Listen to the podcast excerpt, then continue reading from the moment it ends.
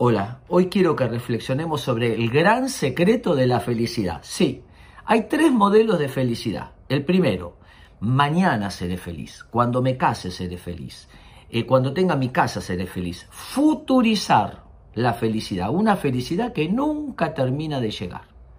En el otro extremo, pásala bien ahora, disfruta bien ahora y mañana, ¿qué me importa mañana? Mañana lo importante es ahora estar bien. ¿Cuál es entonces el gran secreto? Armar un puente entre el presente y el futuro. Hago cosas que me hacen bien hoy y que me harán bien mañana. Como algo rico hoy y que me hará bien mañana también a mi cuerpo. Tomo decisiones que hoy las puedo disfrutar, pero que también están linkeadas, unidas con el futuro.